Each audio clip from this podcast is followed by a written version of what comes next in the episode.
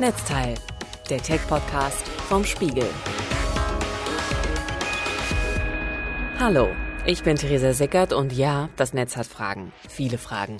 Aber das mit den eindeutigen Antworten ist im Internet häufig gar nicht so einfach. Und darum suchen die Kolleginnen und Kollegen aus dem Netzweltressort in jeder Episode die spannendsten Fragen heraus und holen Antworten bei einer Expertin oder einem Experten. Heute spricht Patrick Beuth mit Lars Hohl über Datenschutz. Netzteil wird heute präsentiert von Huawei, die mit Misty Lavender und Mystic Blue zwei neue Farben des Huawei P30 Pro auf den Markt gebracht haben. Das Huawei P30 Pro verfügt zudem über einen neuen Super Night Modus in der Selfie-Kamera und neue Funktionen für die Foto- und Videobearbeitung. Dabei ist alles bereits auf die Nutzeroberfläche EMUI 10 für Android ausgelegt. In der Computerbild wurde das P30 Pro als bestes Smartphone ausgezeichnet. Chip und Connect bewerteten das Gerät mit der neuen leistungsstarken Kamera mit der Note sehr gut. Mehr zum Huawei P30 Pro finden Sie unter www.dasfotowunder.de. Hallo, ich bin Patrick Beuth aus dem Netzweltressort von Spiegel Online und bei mir zu Gast ist heute Lars Hohl, Information Security Manager bei der Deutschen Bahn. Hallo Lars. Hallo Patrick. Das Netz hat Fragen zum Datenschutz, speziell seit die Datenschutzgrundverordnung kurz DSGVO gilt. Ganz kurz, wie bist du zum Datenschutz gekommen? Warum bist du heute hier? Also ich bin ja 46 Jahre und äh, in meiner Jugend habe ich den ersten Kontakt zum Rechner bekommen. Also ich bin jetzt 38 Jahre sozusagen am System, am Rechner, direkt so ein Computerfreak der ersten äh, Stunde. Und vor 30 Jahren habe ich mein erstes Modem erhalten. Und ich weiß noch ganz genau, als ich damals dann mit diesem Modem zum ersten Mal mich irgendwo eingewählt habe und auf einem fremden System war, das hat mich halt volle Kanne mitgenommen. Und mir wurde eigentlich bewusst, was Netzwerke so bedeuten, wie plötzlich Systeme miteinander verbunden sind und wie eigentlich die Welt näher zusammenwächst. Und in der zunehmenden Zeit war es dann so, man kam weiter rum und man bekam mehr mit von äh, Sicherheit und teilweise auch Unsicherheit. Und äh, so bin ich eigentlich sehr früh mit Datenschutz oder auch äh, IT-Sicherheit äh, in Verbindung gekommen. Fantastisch. Ähm, das heißt, dass du definitiv unendlich viel mehr über Datenschutz weißt und über IT-Security als ich. Und ähm, ich werde dir jetzt haufenweise Fragen stellen, die aber nicht meine Fragen sind, sondern die wir im Internet gefunden haben, äh, auf gutefrage.net, auf Quora, Reddit und noch äh, andere Quellen. Und es geht ganz häufig um die Datenschutzgrundverordnung und manchmal auch um ganz prinzipielle Datenschutzprinzipien. Und ich hoffe, dass wir Fragen beantworten können, die das Internet schon immer hatte. Und ich würde zum Warmmachen dir die erste Frage stellen, die ich auf gutefrage.net gefunden habe. Sie lautet, dürfen meine Eltern Fotos von mir haben? Ja, da würde ich erstmal sagen, ja, das dürfen sie natürlich. Und äh, dass ich jetzt schmunzel, ist natürlich klar, weil das so eine typische Frage ist, die jetzt so hochgepoppt ist mit der Datenschutzgrundverordnung, weil plötzlich so die alle Normalitäten nochmal in, in, in Frage äh, gestellt werden. Genau, also man, die, ich, ich habe mich dann auch gefragt, warum steht das unter Datenschutz? Man muss ja erstmal überlegen, wenn man jetzt über Datenschutzrecht spricht, was regelt eigentlich dieses Recht? Und dieses Recht regelt, wie Organisationen und Firmen mit personenbezogenen Daten umzugehen. Und jetzt wäre jetzt meine erste Planungsannahme, dass du nicht mit deinen Eltern in einer Firma euer Zusammenleben geregelt habt und du sozusagen ein Angestelltenverhältnis hast, so dass es sich hier bestimmt um äh, persönliche Fotos von dir handelt. Und an der Stelle äh, will ich erstmal sagen, das Recht greift so erstmal nicht.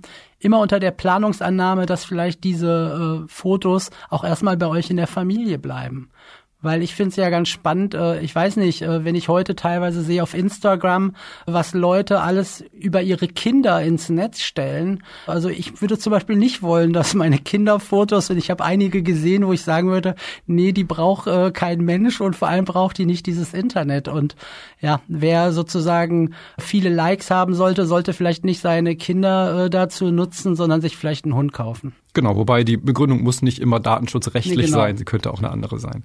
Aber wir bleiben natürlich beim Thema Datenschutz und jetzt auch ein bisschen näher dran, nämlich äh, auch eine Frage von Gute Fragenet. Was hat sich denn eigentlich durch die DSGVO wirklich verändert?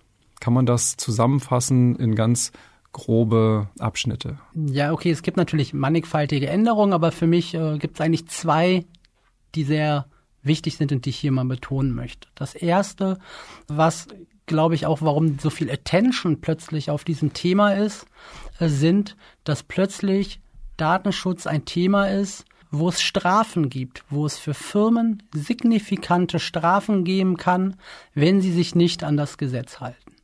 Und diese Strafen haben natürlich Management Attention in den Firmen auch auf das Thema gerichtet, haben Mittel frei gemacht und sind so ein bisschen der Antriebsmotor, warum plötzlich das Thema auch die hinreichend viel Drive in den Unternehmungen jetzt bekommt. Gerade durch die ganzen Leaks der letzten Zeit und auch durch die Snowden-Veröffentlichung muss man sagen, ist ja auch das Bewusstsein in der Bevölkerung für dieses Thema immens gestiegen. Das heißt, es ist eigentlich ganz gut, dass diese beiden Sachen so zusammenkommen, um dort wie heißt das Thema an sich voranzutreiben. Und das Zweite, was mir eben ein sehr wichtiger Punkt ist durch die Datenschutzgrundverordnung, sind die Auskunftsrechte, welche ich als Betroffener oder als Datensubjekt sozusagen habe. Ja?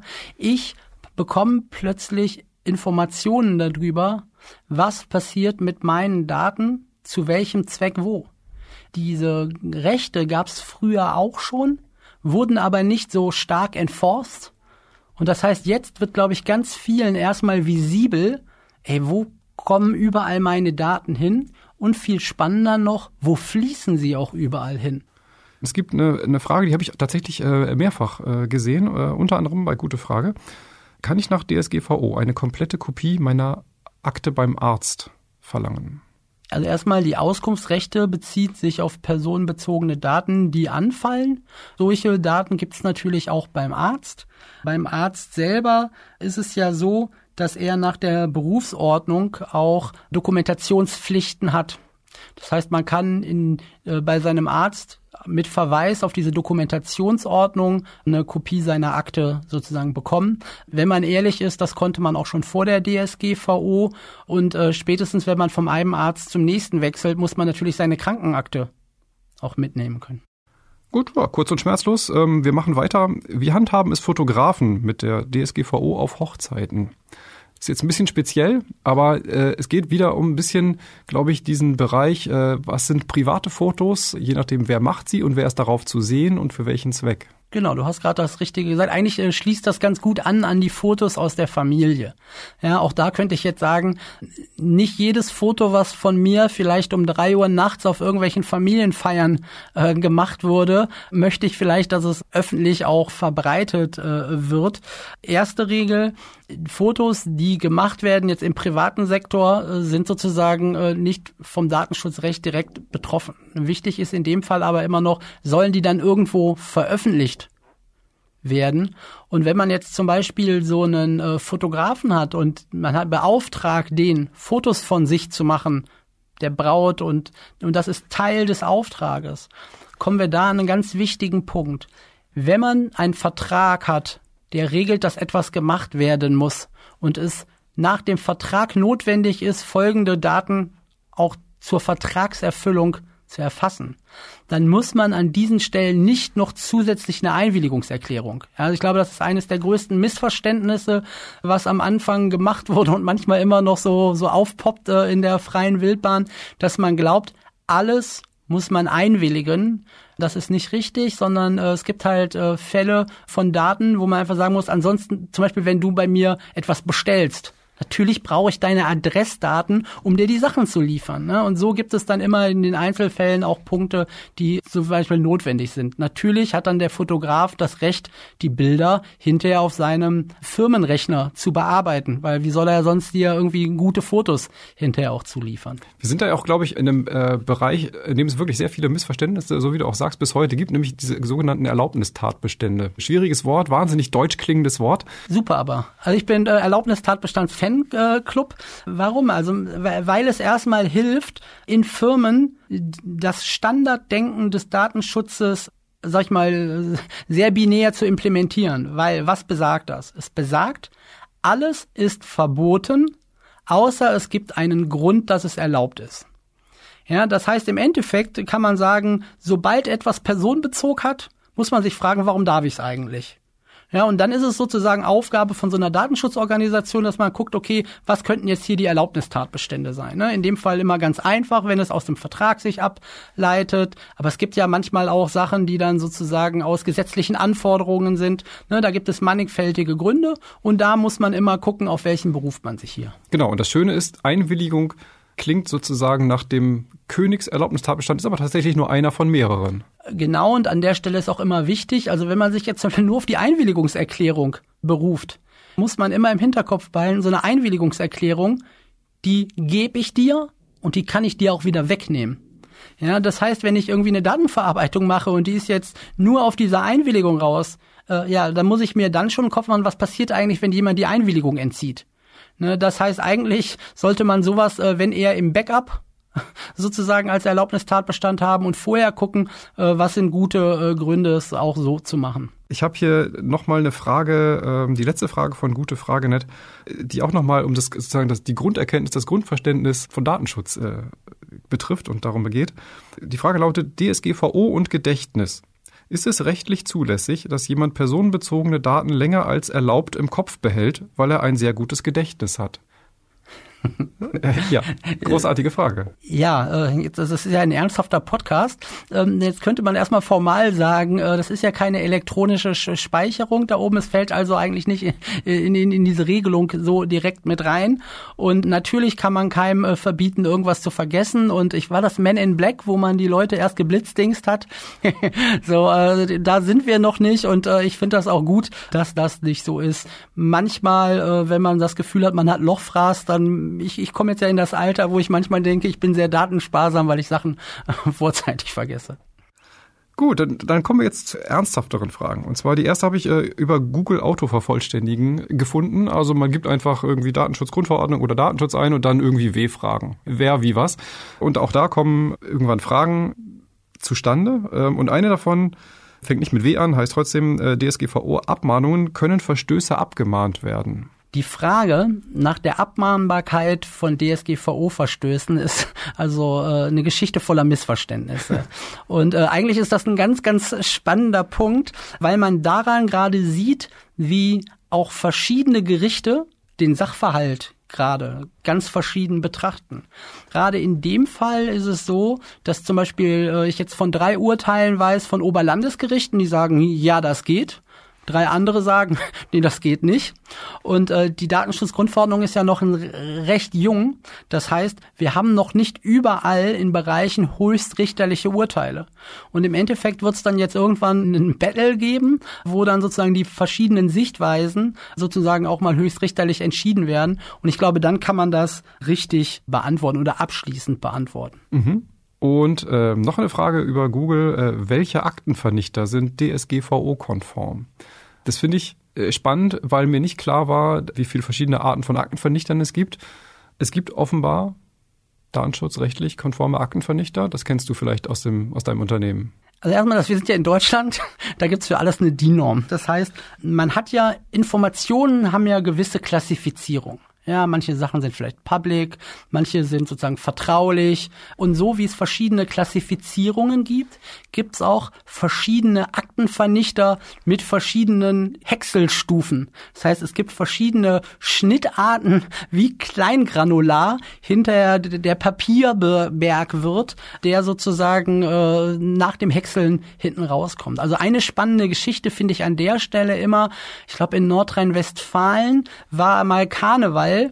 Und äh, da kam dann plötzlich raus, dass in der äh, Konfettikanone waren, ich glaube, Akten von einem Krankenhaus, die dort verworfen wurden. Ja, ja ich erinnere mich äh, dunkel. Da hat jemand sich nicht vorher einen Kopf gemacht, was haben wir eigentlich für sensible Informationen, wie vernichten wir sie angemessen, um auch hinterher einen, äh, ja, ein Recovery zu äh, verhindern. Ne? Und äh, ist ja auch spannend, überleg mal so, als damals äh, die Stasi gestürmt wurde, dann haben die ja auch erstmal Häcksel, Häcksel, Häcksel, versucht Beweise vernichten ohne Ende, aber trotzdem hat man Verfahren entwickelt, diese Sachen wieder zu, zu recovern, sozusagen wiederherzustellen.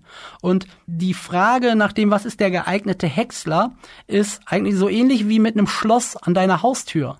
Ne, auch da überlegst du dir halt, wie viel Zeit und Aufwand muss jemand sich nehmen, um in diese Tür reinzukommen. Genauso, wie viel Aufwand muss vielleicht jemand betreiben, um diesen Häckselstaub hinterher wieder zusammenzuführen. Also die, die klassische Antwort auf die Frage ist eigentlich, kommt drauf an. Aber, äh, aber es gibt Regelungen, äh, nehme ich an. Da kommen wir jetzt hin. Also weil, äh, wie gesagt, es gibt, glaube ich, äh, sieben verschiedene Sicherheitsstufen und ähm, laut DSGVO ist ab der P4, also das ist die vierte äh, Sicherheitsstufe, ist man sozusagen DSGVO compliant.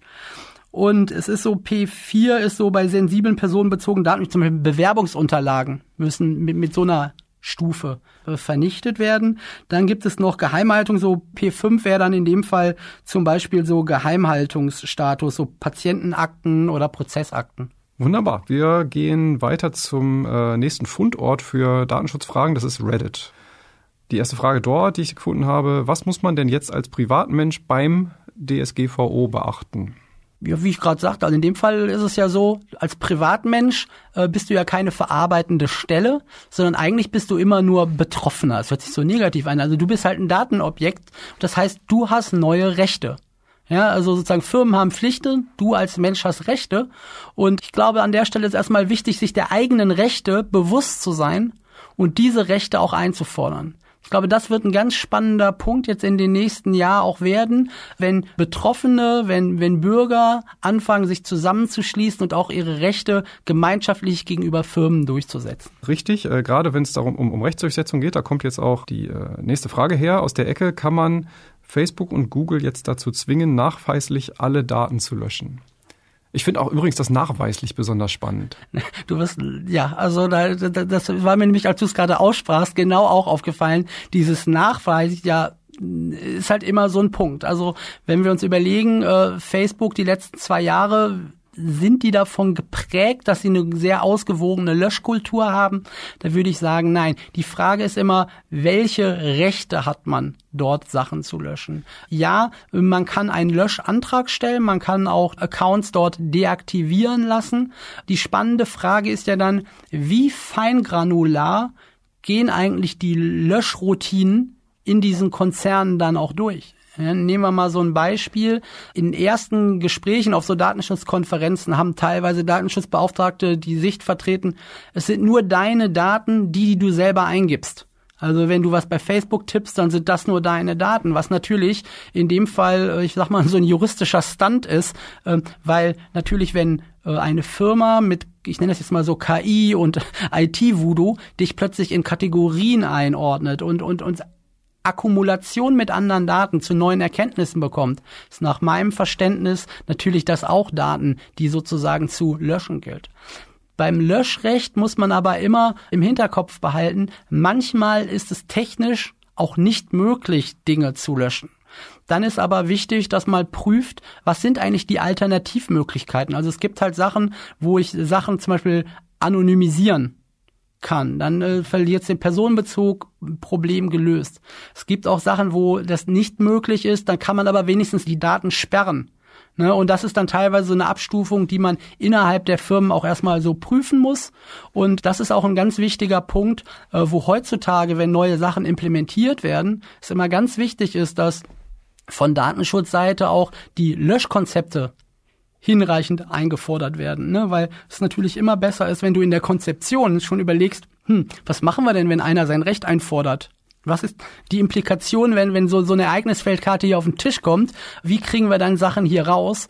Und da ist immer gut, dann äh, bei der Architektur schon darauf zu achten, dass man dieses Recht dann hinterher auch aufwandsneutral umgesetzt bekommt. Aber wie kann man das nachweisen dem Antragsteller gegenüber? Weil natürlich kann man ihn schriftlich hinlegen, aber man kann ja nie jemandem eine Möglichkeit einräumen, ja, durchsuch doch unsere Server, wenn du willst, was ähm, einfach auf mehreren Ebenen vorstellbar ist. Ähm, ja, wäre auch nach meinem Verständnis, also so sehr ich wirklich Datenschutzaktivist von Herzen bin, wäre es auch nicht gut, wenn plötzlich jemand, äh, jeder irgendwo anrücken kann und sagen, ich möchte, ich glaube euch das nicht. Ja, weil die spannende Frage wäre nach meinem Verständnis, wenn es hinreichend viele Beschwerden bei einer Aufsichtsbehörde gibt, Ob dann eine Aufsichtsbehörde zu dem Schluss kommt, hm, ist aber komisch, warum kriegen wir so viele Indikationen von draußen, äh, dass die sagen, komm, wir kommen mal unserem Prüfauftrag nach. Also ich glaube, das wäre der richtige Weg, weil traurig aber wahr, manchmal hat man natürlich auch so, dass ähm, Datenschutz und äh, man will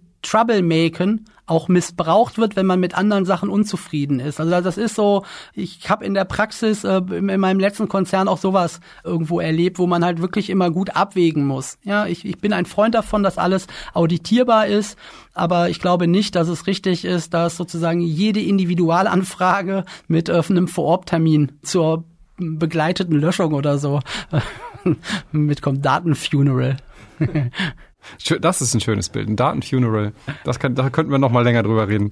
Stattdessen werden wir reden über DSGVO, Recht auf Auskunft wird verweigert. Was dann? So lautet eine Frage. Das kann man wahrscheinlich relativ straightforward beantworten. Also an der Stelle äh, erstmal gibt es dieses Recht auf Auskunft. Das Tolle ist, das ist auch terminiert.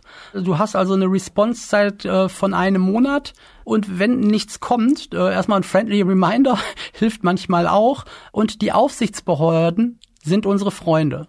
Ja, sowohl für die Firmen sind sie Freunde, wenn, wenn sozusagen es mal um Beratung geht, ähm, aber als Betroffener, wenn etwas nicht so ist, wie ich mir das vorstelle, dann werde ich auch, mache ich auch Beschwerden an äh, die Aufsichtsbehörde. Also ich war mal nachts in einem Hotel, wo plötzlich jemand meinen Personalausweis kopieren wollte. Hab ich gesagt, auf keinen Fall, warum wollen Sie das? Gibt es irgendeine, irgendeine Rechtsgrundlage, dass Sie irgendwie meinen Personalausweis kopieren? Und dann ging es halt ein bisschen hin und her und hin und her. Ich wollte aber auch ins Bett, habe am nächsten Morgen den versucht löschen zu löschen, ich gesagt, nee, das ist eine An Anweisung von oben, habe ich eine Beschwerde hinterher zur Aufsichtsbehörde gemacht und das ist halt leider doof, ne? Man möchte immer, dass Datenschutz so schön flutscht.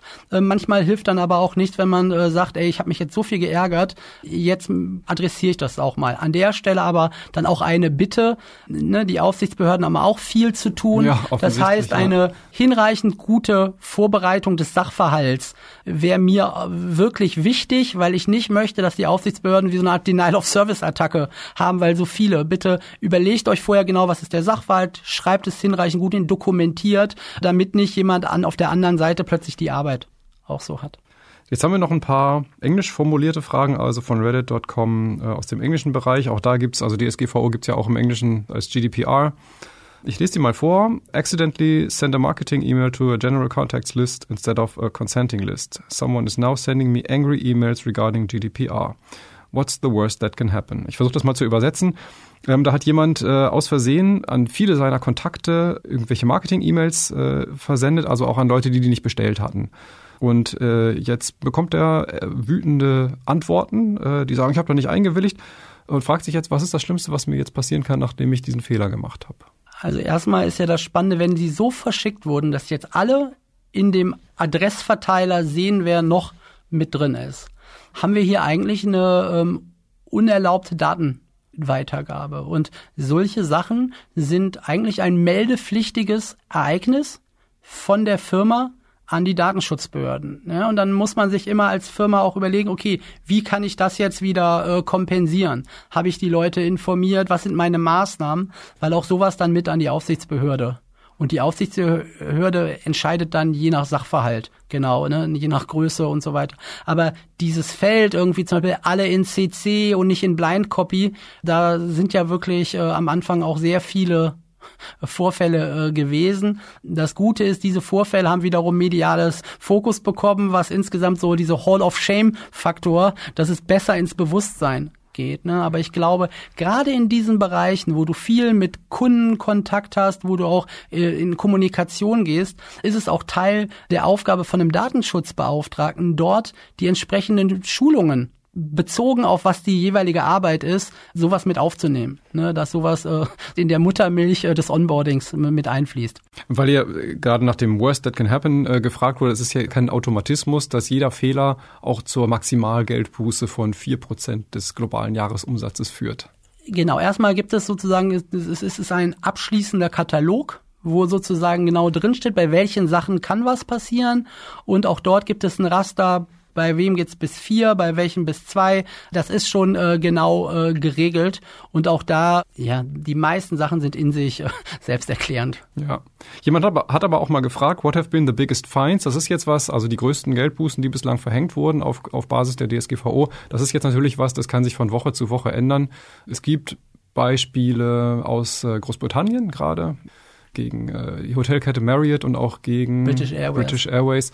Da reden wir von dreistelligen Millionenbeträgen, 100 und 200 Millionen, ich weiß gar nicht, ob Pfund oder Dollar, ich glaube Dollar waren es, aus irgendeinem Grund. Aber ähm, Lass es mich so formulieren, es waren signifikante Beträge. ja, aber die stehen natürlich noch unter einem gewissen Vorbehalt, da kann man noch Einspruch erheben und bis das alles wirklich verhängt ist, dauert's und bis dahin kann es auch eine ganz andere Summe gegeben haben. Aber wir reden hier über dreistellige Millionensummen. Wenn du mich persönlich fragst, ist es total wichtig, dass dieser Tiger DSGVO, den wir da haben, der auch den Strafen am Anfang sehr, ich will nicht sagen kokettiert hat, dass in Fällen, wo man wirklich, ich will nicht sagen grob fahrlässig gehandelt hat, auch entsprechende Penalties verhängt werden. Ich will nicht, dass das so ein zahnloser Bettvorleger irgendwo wird, sondern in dem Fall ist spannend aber zu sehen, äh, wie das auch in den verschiedenen Ländern in der EU verschieden ausgeprägt ist. Also äh, in Frankreich, die Zenel hatte, glaube ich mal, 50 Millionen. Dann hat, haben wir jetzt eben die Engländer, die gut vorgelegt haben. In, in Deutschland müssen vielleicht auch erstmal so auf Betriebstemperatur kommen. Ich glaube, an der Stelle äh, ist es halt auch ein ja, gerade ein ganz spannender äh, Punkt. Also was ich äh, interessant fand, war auf der diesjährigen Datenschutzkonferenz hier in Berlin war, wie heißt es, glaube ich, der bayerische da äh, Landesdatenschutzbeauftragte und die hatten so einen Test gemacht, wo sie mal geguckt haben, so Cookie Erklärung, wo haben sie was richtig gemacht? 39 haben, haben, gegen Sachen verstoßen. Und da war es auch so, dass dachten, okay, wir überlegen uns jetzt mal äh, sozusagen auch, was könnten da jetzt, sag ich mal, die angemessenen Sanktionen für sein. Und ich glaube, an der Stelle lernen jetzt alle, alle beobachten auch, was passiert gerade. Und ich für meinen Teil äh, finde es gut, dass wenn irgendwo ja grob fahrlässig äh, jetzt personenbezogene Daten von Leuten plötzlich verfügbar sind, ja, wir sprachen da auch von, Kon das waren Kreditkarten äh, bei, bei den beiden Fällen, ja, weißt du, das, ist, das sind Informationen, da kann jeder selber spüren. Ja, es ist nicht so, oh, ist aber doof, dass jetzt vielleicht meine sexuelle Orientierung im Internet ist, sondern da geht's Leuten auch äh, sozusagen gegen ans Geld, Ja. wenn solche Sachen flöten gehen. Und da müssen auch signifikante Strafen irgendwie ruhig mal verhangen werden.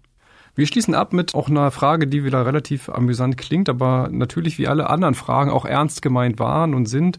Does the GDPR mean phone books are illegal in Europe? Also bedeutet die DSGVO, dass Telefonbücher in Europa jetzt illegal sind? Ich glaube, wir haben hier wieder noch ein ganz berühmtes Missverständnis, äh, wo wir am Anfang auch schon drüber geredet haben. Ja, also in, in, in dem Fall ist ja ein ganz einfacher Punkt. Ich gucke jetzt hier auf unseren Tisch, da liegen zwei Telefone. Das eine ist mein privates Telefon und das andere ist mein geschäftliches Telefon. Und wenn man sich jetzt da überlegt, sieht man wieder, das private Telefon fällt gar nicht unter diese DSGVO und bei der anderen Sache muss sozusagen sich natürlich eine Firma überlegen, wie gehe ich insgesamt mit Kontaktdaten um? Ne, das sind ja nicht nur die Telefonbücher, sondern oft hat man ja so ein Customer Relationship Management und da muss man sich schon vorher mal einen Kopf machen, was ist eigentlich das Verfahren dahinter? Wie werden die Informationen da drin irgendwie gesichert? Und ja, also in dem Fall hört sich lustig an, aber Telefone sind äh, mit, mit Adressbuch sind weiterhin völlig legal. Ich bin ehrlich gesagt nicht sicher, ob die nur Telefon, Telefonbücher meinen, also die elektronischen. Es ist vorstellbar, dass äh, im Jahr 2019 noch jemand Fragen stellt zu ausgedruckten Telefonbüchern, so auf Papier mit Nummern. Ich weiß, du bist alt genug, du erinnerst dich an diese Dinger. Ja, äh, total sogar. Äh, lustigerweise habe ich immer aus Nostalgiegründen äh, noch das erste Telefonbuch, wo meine erste Telefonnummer, die ich damals äh, selber hatte, äh, drin stand. Entstanden kurz nach Zeiten des Buchdrucks. Ja. Äh, ja, 14, 18. Nee, aber es äh, ist in dem Fall äh, papier-based ist halt äh, counted nicht. Ja. Ja, das ist dann manchmal so die ganz nüchterne Antwort auf Fragen nach Datenschutz. Lars Hohl, vielen Dank für den Einblick in die wunderbare Welt der Datenschutzgrundverordnung. Ja, dann vielen Dank, dass ich hier sein könnte und weiter kämpfen für den Weltfrieden. Zum Schluss noch ein kleiner Reminder von Huawei, die Netzteil heute präsentieren. Sie suchen ein Smartphone mit einer außergewöhnlich guten Kamera? Die Kamera des Huawei P30 Pro bekam von Chip und Connect Bestnoten. Erfahren Sie mehr unter www.dasfotowunder.de. Das war Netzteil. Nächste Woche Mittwoch erscheint eine neue Episode. Auch da beschäftigen wir uns wieder mit Fragen aus dem Netz, dann aber zu einem anderen Thema. Alle Netzteil-Episoden finden Sie auf spiegel.de, auf iTunes, Spotify, Castbox und in allen gängigen Podcast-Apps. Wenn Ihnen dieser Podcast gefällt, freuen wir uns über eine gute Bewertung oder eine Rezension. Sie können uns auch gerne eine Mail schreiben an podcast.spiegel.de. Wir freuen uns auf Ihr Feedback. Netzteil, der Tech-Podcast vom Spiegel.